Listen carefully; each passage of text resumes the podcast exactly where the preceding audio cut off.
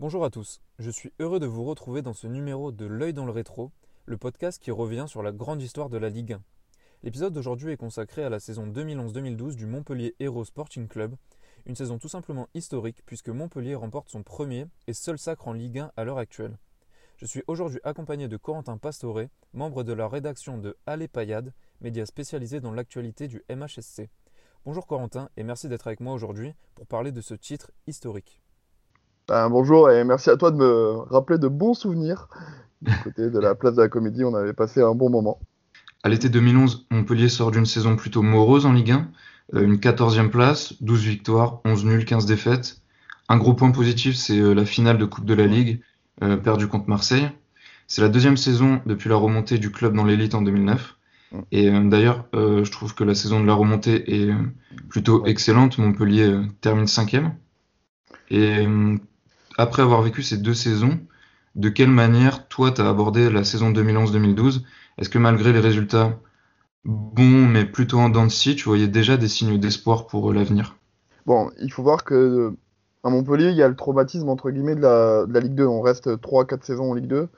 Euh, et puis tu vois, pour quelqu'un comme moi qui a une vingtaine d'années, 25 ans, tu vois, euh, quand j'étais au collège ou même, euh, ouais, on a très très longtemps été en Ligue 2. En fait, euh, genre j'ai grandi avec un club en Ligue 2 en fait. Euh, et il faut voir que donc quand on aborde la saison 2011-2012, l'objectif principal c'est pas on rêve pas du tout de. Il y a eu cette, cette phase Europe quand la, saison de la remontée, mais on rêve pas du tout d'Europe. L'objectif principal c'est se maintenir. Enfin, je pense qu'à peu près tous les supporters signent pour à ce moment-là pour se maintenir. Donc on n'a pas du tout cette optique de. Enfin, comment te dire? Tu peux pas avoir de l'espoir quand ton objectif c'est maintenir. C'est juste, euh, voilà, c'était, euh, on visait pas du tout euh, le titre ou même une place européenne. Tu vois, c'était un bon parcours en coupe peut-être et voilà, quelques taper quelques gros à la maison comme le PSG ou Marseille. Et voilà, c'était pas plus que ça les ambitions. en tant que supporter. Hein. Ouais, et sur le sur le banc, René Girard il est en place depuis 2009. cette saison, il construit une tactique qui est portée plutôt vers l'attaque. C'est soit soit corrige-moi si je me trompe, mais soit un 4-2-3-1, soit un 4-3-3 plutôt euh, avec une pointe basse, enfin des systèmes euh, qui reconduisent à peu près, à peu près tout le temps, avec un 11 qui finalement bouge très peu, euh, des latéraux vraiment portés vers l'attaque. Derrière, c'est très solide, tu as, la charnière Hilton, Yanga Mbiwa. Au milieu, c'est l'explosion de Belanda, qui, est, tout jeune à l'époque, il me semble, 21 ans, je crois. Euh, Jourdrain au cage, et devant, tu as Giroud, Kamara, Utaka. Est-ce que tu penses que ce noyau dur, qui est lié un peu à, l'inflexibilité de, Girard, le refus de s'adapter à l'adversaire, c'est finalement ça qui a mené au titre au final? Bon, euh, déjà, ce, que tu as dit, ce qui est intéressant, c'est que souvent, euh, Girard, tu vas le voir dans les médias et tout, on le, caricature, je trouve, vachement, genre euh, sur l'entraîneur qui bétonne en, en machin, là. Nous, vraiment, ça a envoyé du jeu l'année du titre, et ça, souvent, on oublie. En fait, les gens oublient parce qu'on gagne avec souvent un but d'écart. En fait, c'est vraiment genre, euh, on fait pas de, grandes volées. Quoi que tu me diras, je me rappelle d'un match à Ajaccio, on met 3-0 à, domicile. Enfin, je me rappelle de quelques matchs où on, punit quelques équipes. Mais, euh, mais au-delà de ça, il y a un élément qui est important. Par exemple, dans les, dans les joueurs que tu as cités, tu n'as pas cité euh, Benjamin Stambouli, tu n'as pas cité Cabella, tu n'as pas cité. Bon, alors là, ça c'est dans les jeunes, tu vois, par exemple. Il a réussi à intégrer. Parce que nous, il faut voir qu'on gagne la Gambardella en 2009. Et donc on a ces joueurs euh, jeunes euh, qui, poussent, tu vois, et ils n'hésitent pas dans une saison où tu joues le titre à les faire jouer. Et ils répondent vachement. Euh, tu vois, Cabella par exemple, je me rappelle, on était au stade avec mon, pote. mon pote il me dit ouais Cabella j'en peux plus, il bouffe la feuille de match, nanana. Et tu vois, genre au final c'est vrai, au début il est jeune, il, il, fait quelques erreurs dans ses choix et tout, mais il nous marque quelques buts importants cette année-là et finalement petit à petit au cours de la saison tu sens une progression. Et tu vois, Girard, là où il a été très fort, c'est qu'il n'a pas eu peur, euh, malgré des premiers matchs un peu, tu vois, comme je te dis, c'est un jeune, euh, à ce moment-là, Cabella, un peu hésitant, à, lui faire, lui donner sa chance. Après, là où je suis pas trop d'accord avec toi aussi, c'est qu'on a un peu, un peu une profondeur de banc. Tu me dis, genre, en attaque, on pouvait faire entrer Dernis, Eitfana, euh, on avait Jeune Champ en défense, même en, en goal, t'as Pionnier qui fait quelques matchs, je pense peut-être entre 6 et 7 au match. tu vois, on on avait quand même des joueurs de rotation qui étaient pas mauvais sur le banc. Euh, et qui, qui, ont compté, tu vois.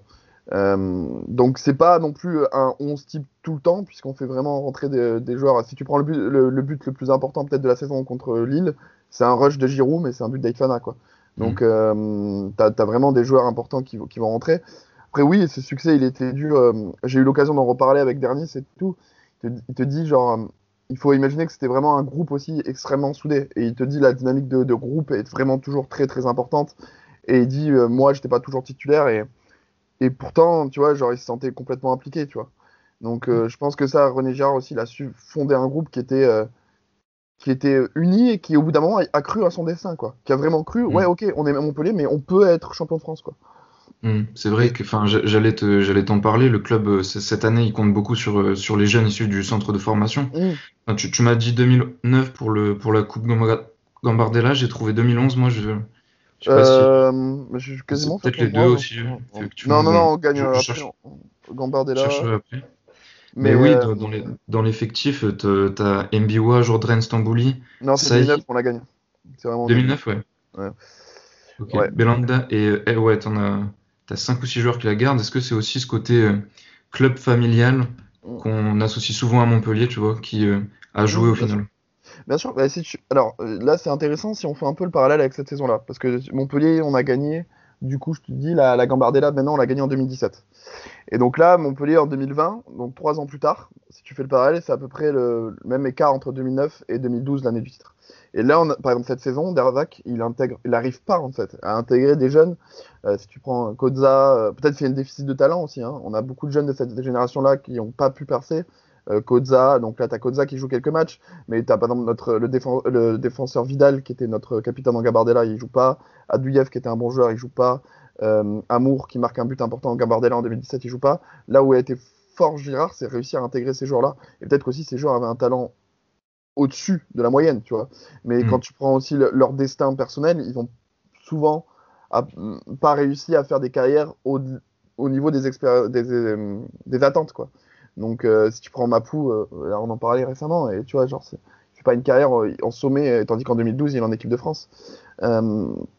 C'est vrai qu'il a, il a, vraiment ce talent. De mémoire, Gérard est passé par les équipes de jeunes en équipe de France. Il a longtemps été coach des, jeunes en équipe de France. Et, il a vraiment eu ce talent de savoir intégrer la, formation. Et oui, c'est dans l'ADN du club. Et c'est ce qui est regretté. Si tu prends dans le discours des supporters, c'est souvent ce qui est regretté aujourd'hui. Et c'est ce qui montre aussi à quel point c'est important. C'est qu'on aime beaucoup avoir des joueurs Madine Payat, tu vois. Là, aujourd'hui, on a des joueurs. Euh, on a Savanier qui est formé au club, tu vois, euh, qui gagne la Gambardella d'ailleurs en 2009. Euh, et, mais mais c'est vraiment quelque chose qui est dans notre ADN et que les supporters aiment, quoi. Mais après, c'est aussi une question de talent. Et vrai que. Et puis, on n'avait pas la même stature en 2012 qu'en 2020. Tu vois, aujourd'hui, c'est un club qui est beaucoup plus concurrentiel qu'à l'époque. Si tu prends à l'époque, vraiment, dans les joueurs formés au club, il y en a énormément. Tu prends Mapou en défense, Saï, Eitfana, euh, Kabela, Stambouli, euh, tu vois, je dois, je dois en oublier en plus. Hein. Mais euh, c'est euh, vraiment. Euh, tu as même Depline qui joue quelques matchs, je pense. Enfin, tu vois, c'est c'était vraiment dans notre ADN. Et ce qui est fou, c'est qu'on a réussi à être champion de France avec ça. Quoi. Ouais, et enfin, d'ailleurs, c'est mmh. carrément un euphémisme de parler d'exploit, puisque mmh. enfin, cette saison, c'est démesuré pour un club comme Montpellier. À côté, as, ça coïncide avec l'arrivée du Qatar au PSG. Ouais. Mm. Son, vrai, son premier vrai mercato XXL pour la Ligue 1. Mm. Tu vois, tout d'un coup, bah, tu vois arriver euh, Sirigu, il y a ton, ton homonyme aussi. Ouais, ouais, ouais, ouais, je sais. Qu'est-ce que j'en ai entendu parler? Ouais, il y a Matuidi de Sainté, euh, Gamero, Menez, enfin, pour ne citer que. Et mm. de l'autre côté, à Montpellier, vous êtes le 13e budget de Ligue 1 à l'époque. Mm. Euh, mais c'est quelques bons coups qui sont faits. Il y a Bedimo qui arrive de Lens pour ouais. 2 millions. Euh, Hilton aussi, euh, qui arrive, qui, a, oui. qui est jeune à l'époque, il a, il a 34 ans. Ouais. C'est son, son, début de carrière, quoi. Ouais. Et aussi le, le, retour de près de Cabella. Mm. Est-ce que pour toi, c'est tout de même un, un, un, mercato réussi pour les objectifs euh, du club? Après, en fait, c'est pas trop pertinent de parler en termes de mercato parce que si tu prends. Enfin, je pense que c'est une dynamique qui se crée sur plusieurs, euh, plusieurs saisons, tu vois. Giron, on le recrute euh, un poil, on, on le recrute la saison d'avant. Euh, même des mecs comme Utaka et tout, je pense qu'on les recrute un peu avant. Bocali, peut-être six mois avant ou un an avant. Enfin, tu vois, c'est genre, ah oui, c'est vraiment euh, un projet qui se construit depuis la remontée en Ligue 1 et même dans l'intégration des, des, joueurs. Mapou Yangambiwa, à ce moment-là, il doit avoir quoi, 20 ans, 21 ans? Euh, Il doit avoir, même en Ligue 2, il joue. Donc il doit avoir 3 ou 4 saisons de, haut niveau, tu vois, dans les pattes, tu vois. c'est, c'est tu peux pas dire en fait, tu peux pas, en fait, on compte pas sur le mercato parce que c'est un projet de long terme. Tu peux pas dire on va faire la différence au niveau du mercato. Évidemment, Bedimo c'est une super pioche. Si tu prends le niveau qu'il avait Bedimo euh, à la paillade à ce, moment-là, c'est impressionnant. Moi, c'était un de mes joueurs préférés. Tu as aussi un joueur euh, très élégant et je pense, je sais plus, on l'achète après la Coupe du Monde, je crois.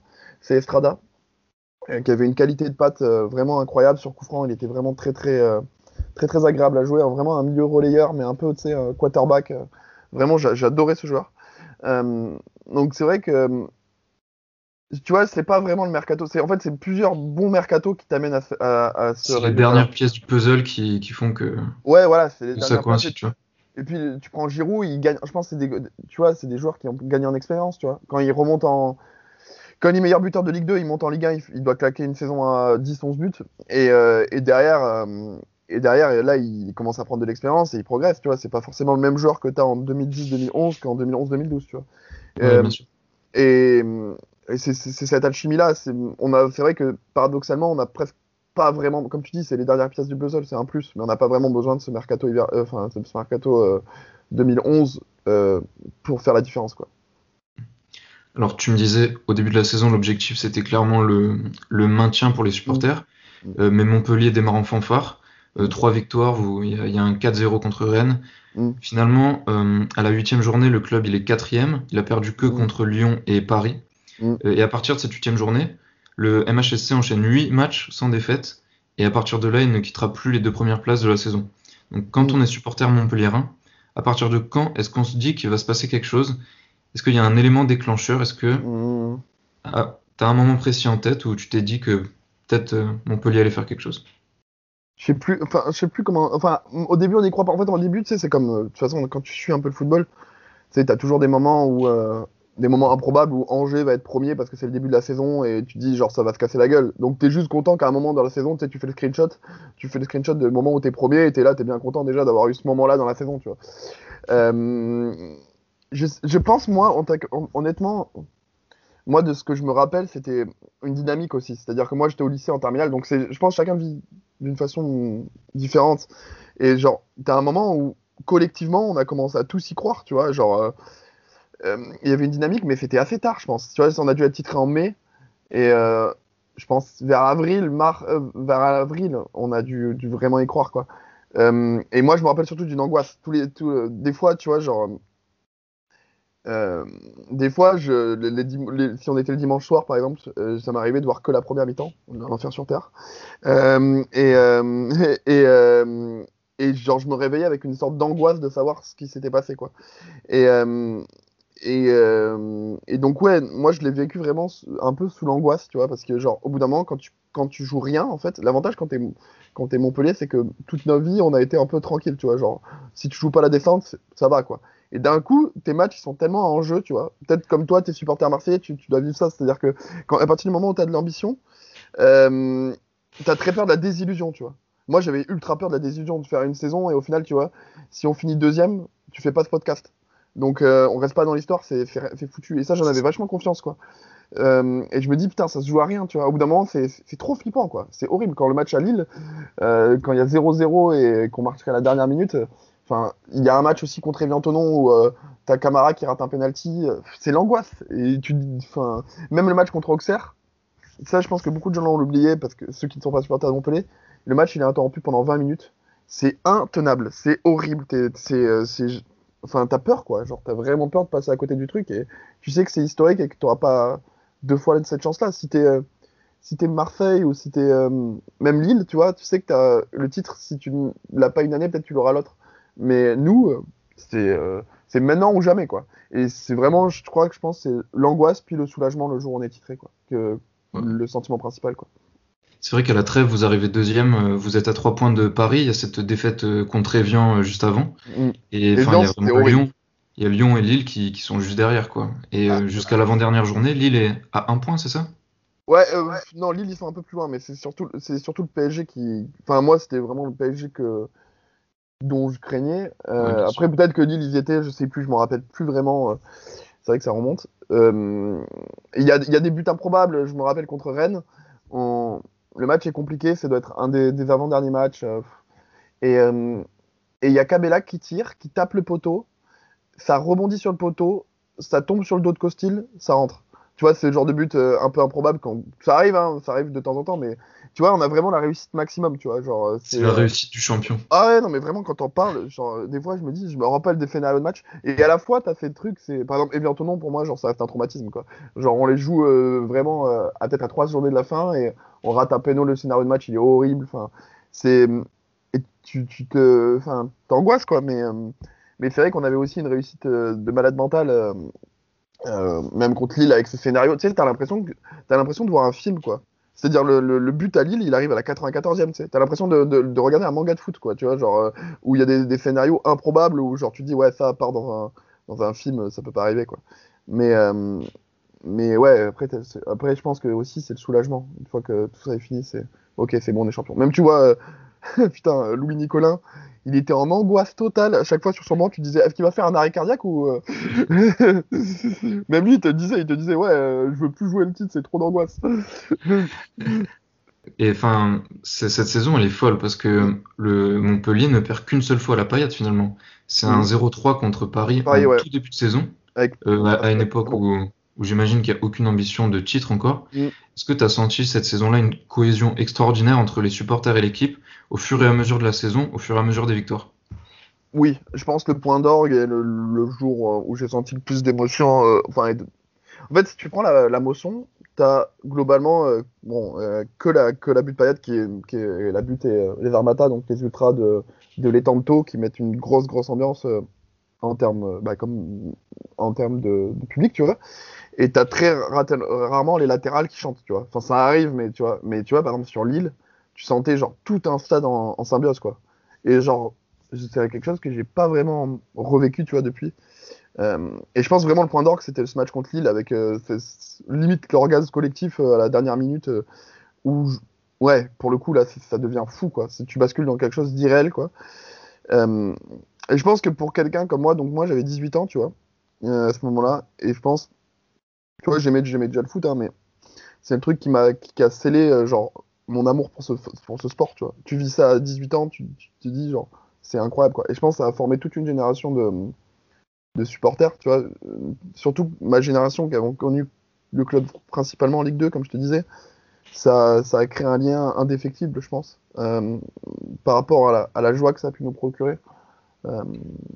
Tu vis ça, ouais, vraiment, comme je te dis, à 18 ans, c'est vraiment le top, quoi. C'est, euh, C'est que ce match est fou. Enfin, le, le- à la 37e, le LOSC doit à tout prix s'imposer. Voilà, en fait, c'est ça. Ils sont pas à un point, mais ils doivent, tout- ils doivent à tout prix s'imposer pour rester en course pour le titre. Voilà, Même si c'est euh, c'est très difficile, mais mathématiquement, ça passerait encore. Mm. Et enfin, déjà, le match est vraiment électrique pour recontextualiser un peu.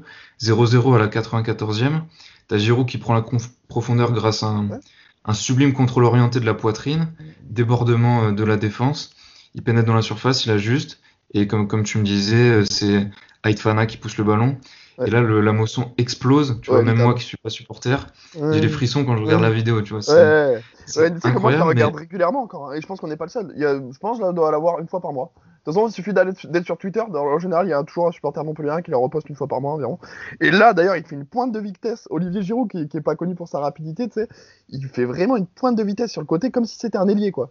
Et euh, ouais, c'est fou, c'est fou. c'est- Mais même, euh, ils lui ont remontré récemment. Il y a, je crois que c'était Téléfoot qui avait fait un, long entretien avec. euh, ils lui ont remontré, et même Olivier Giroud, il avait les, les larmes aux yeux parce que c'est des, des scénarios de match, comme je te dis, qui sont irréels, irréels. Je crois pas? c'est fou, fou, mais en même temps, il y a une donnée, c'est que malgré ça, malgré ce- cette, euh, cette extase collective, le titre est pas joué Ah encore. non, non, bien sûr. Mais ça Mathématiquement, c'est pas fini, tu vois. Ça Auxerre, c'est que Hein. contre Auxerre, la, la journée d'après, il faut se remettre dedans, il faut absolument gagner, quoi. Et alors, du coup, là, je te parle avec mes, euh, avec mes souvenirs, mais je sais plus quand met le. Il y a... C'est Utaka qui nous, qui nous libère, et je rêverais pas te dire. Un à doublé, quel- oui. à quel- et je- De mémoire, c'est vers la 60e ou 70e, donc il faut attendre beaucoup euh, avant, avant d'être libéré totalement. Et euh, je te dis, genre, t'avais les supporters de. Tu vois, euh, il y a un partout jusqu'à la 75. Et euh, euh, et il y a en plus les supporters du coup que d'Auxerre descend. Auxerre descend. T'as les supporters d'Auxerre qui râlent, qui râlent parce que du coup le club descend. Ils balancent du, papier toilette et des balles de tennis sur le terrain et le match il est interrompu longtemps. Donc long- longtemps en fait, on sait le résultat du PSG. on sait qu'on doit absolument gagner. Et du coup, euh, tu vois, t'as, ce stress jusqu'au bout. Sachant qu'en plus, le PSG de mémoire, euh, il joue contre Lorient. Euh, et en fait, ils encaissent le premier but. Euh, et du coup, il y a un moment où on pense qu'ils vont perdre. Et en fait, c'était à l'époque, c'est bizarre, c'était une autre époque déjà.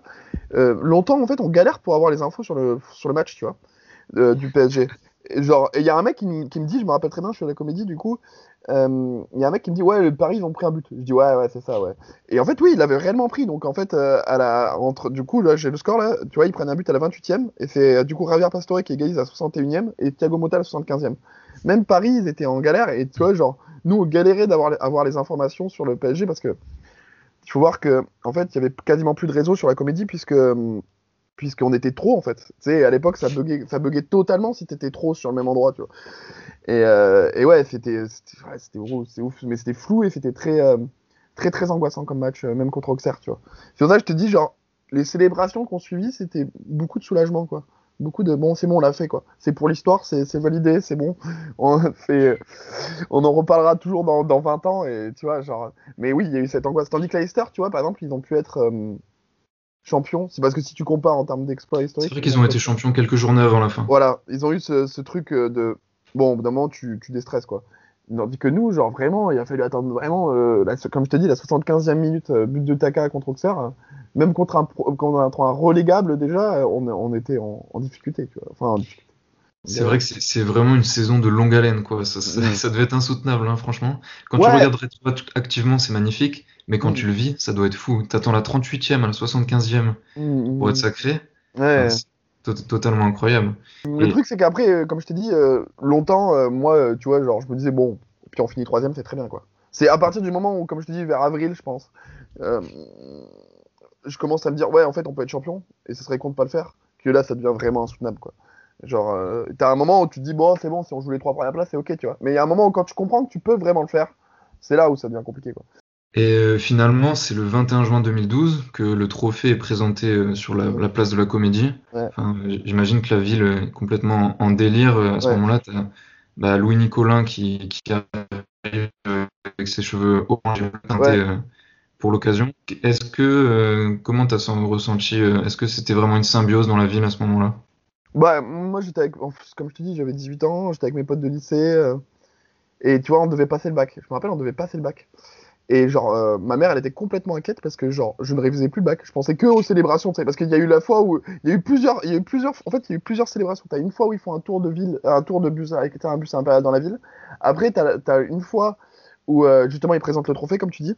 Et genre, euh, et c'est vrai que, en fait, on était surexcités tout le temps, en fait. Genre, enfin, moi, c'était trop bien, quoi. C'était, c'était une sorte de d'apothéose de, de, de, cette année-là. Et, et ouais, en termes de ville, de la symbiose, c'est vrai que, en fait, il y a un avant et un après. Il faut voir aussi sociologiquement Montpellier, euh, comment dire.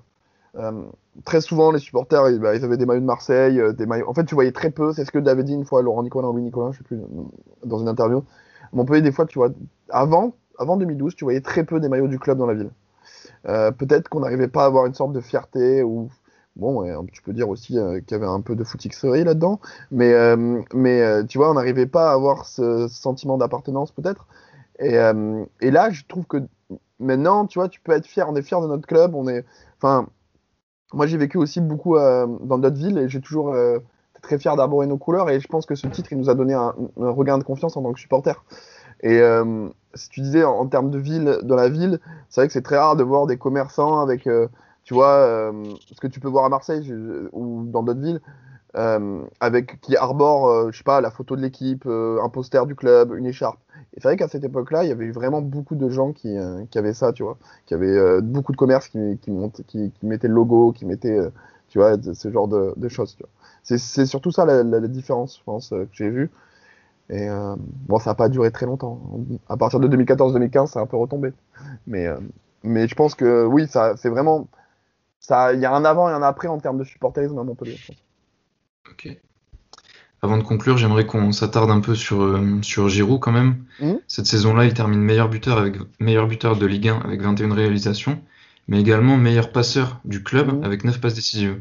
Donc euh, une saison vraiment dantesque. En fait, Giroud à l'époque, c'est déjà le point d'appui qu'on connaît tous. Cet attaquant Mhm. de pivot qui est aussi à l'aise euh, au pied que de la tête, qui te met des déviations, mais qui pèse aussi beaucoup sur les défenses, qui te libère beaucoup d'espace. Quand il était associé, enfin, moi j'ai ce, un peu ce souvenir associé à, à Belanda au milieu, c'était, c'était létal quoi. Les- la- le Ah ouais, duo était létal. Et puis il met des sacrés buts, hein. Il met des buts, euh, il fait, il met pas que des buts de finisseur, il met des buts. C'est euh, en fait, euh, il y, a, il y a un truc qui s'appelle l'œil du taureau, qui est le reportage qui a, qui a été fait euh, euh, sur ce titre en fait euh, par l'équipe à l'époque, et tu peux revoir tous les buts. Et euh, genre c'est vrai qu'il met des buts des fois genre euh, improbables quoi, genre euh, et ça on l'oublie, on a, on a trop l'habitude de le mettre en, cantonné en, en joueur de relais, tu vois, mais euh, en pivot, mais il met aussi des buts euh, costauds. C'est un super attaquant quoi, enfin ultra complet. Et c'est vrai que Belanda lui mettait des galettes. euh, c'est c'est vrai que c'est- cette complémentarité. Et euh, peut-être tu voulais me poser une question plus précise, je peut-être coupé. Non, j'allais te demander si pour toi c'était euh, simplement le meilleur attaquant de Ligue 1 à l'époque. Oui, bah oui, oui, à l'époque, oui. Bah, toute façon, t'as vu ses stats, euh, c'est, Ouais, bien sûr. sur cette année-là. euh, ah, et c'est pas pour rien qu'on l'envoie. C'est très rare quand t'es Montpellier d'envoyer un, équ- un club, en- un joueur en équipe de France. Et euh, là, tu l'envoies quoi. Donc, tu vois, genre, c'est pas un, non, non, c'est pas un hasard. Et d'ailleurs, si tu prends dans notre, dans, notre- dans notre club cette génération-là, c'est le seul qui fait une carrière au niveau des, des attentes qu'on, avait quoi. Belanda, il se perd un peu entre, il va au Dynamo Kiev, puis après il revient à Nice, puis à Galatasaray.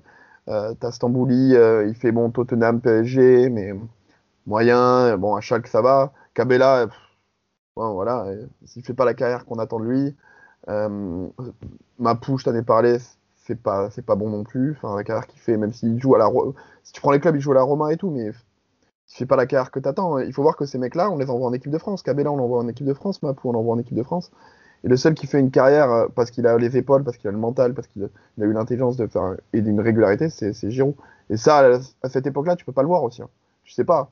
Je sais pas quel joueur va vraiment. euh, ce que ça va donner. Est-ce que c'est un épiphénomène ou des trucs genre. Même s'il montre des super choses sur le terrain, Belanda aussi à son poste et dans un autre registre montrer des super choses sur le terrain. Tu sais pas vraiment. Et c'est vrai que c'est vraiment euh, à Montpellier, ça reste une idole, tu vois. Pourtant, il, il est jamais trop revenu, il a jamais remontré tant d'affection pour le club que ça, tu vois. Mais ça reste vraiment un joueur hein, iconique. Bah, sur ces, euh, sur ces doux mots euh, Mhm. sur Giroud, euh, je vais te remercier beaucoup d'avoir revenir avec moi sur cette saison mythique. J'ai vu que ça te. On a du plaisir à te plonger Ouais. dans, dans les souvenirs. Ouais, ouais, j'avoue que je parle beaucoup peut-être, mais c'est vrai que c'est en fait c'est vraiment replonger dans des souvenirs et, et, euh, et se rappeler de bons moments et de ressentis, même de sentiments que j'avais que j'avais un peu oubliés, tu vois. C'est vraiment de mémoire que je t'ai fait. J'ai rien revu, rien préparé avant, donc euh, ouais, c'est c'est vraiment de mémoire. Quoi. Je rappelle qu'on peut te retrou- qu'on peut retrouver ton travail sur alepayade.com. Euh, je te Ouais. laisse en dire un mot pour euh, en faire la promotion.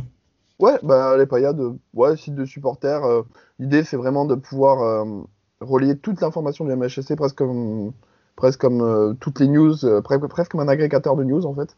Euh, et au-delà de ça, on fait des analyses tactiques sur le match, les matchs, et aussi l'idée en fait c'est aussi d'être un forum qui vise à, rassembler les supporters tout simplement, que tout le monde puisse écrire, tout le monde puisse dire un mot sur son ressenti des matchs. et oui, c'est on, est un vraiment tout le monde est le bienvenu s'il veut écrire quelques mots sur le site. Voilà, cet épisode de L'œil dans le rétro est terminé. Je vous dis à bientôt pour continuer à explorer la riche histoire de la Ligue 1 avec ses supporters. Salut est sérieusement entamé. Ce sont les Lillois qui ont la balle, comme ce fut très souvent le cas durant cette première période. Olivier Giroud est parti de sa moitié de terrain, il est donc pas en position de hors-jeu. C'est peut-être l'occasion à contre. Giroud revient à ses hommes. Olivier Giroud va frapper. Olivier Giroud tente le dribbler, il va donner, oui, le but. Ouais, le but de. Ouais, le but de Karim Naïfala à la 94e minute. C'est exceptionnel, c'est fantastique, c'est magnifique et c'est miraculeux. Oh, ce que c'est bon? Karim Naïfala marque le but de la victoire contre Lille à la 94e minute. Exceptionnel. Si Montpellier n'est pas champion ce soir, les Montpellierens iront à Auxerre avec 3 points d'avance sur Paris. Oui, oui les amis, fantastique, fantastique issue à cette partie. Karim Alfana sur la contre-attaque d'Olivier Giroud donne la victoire.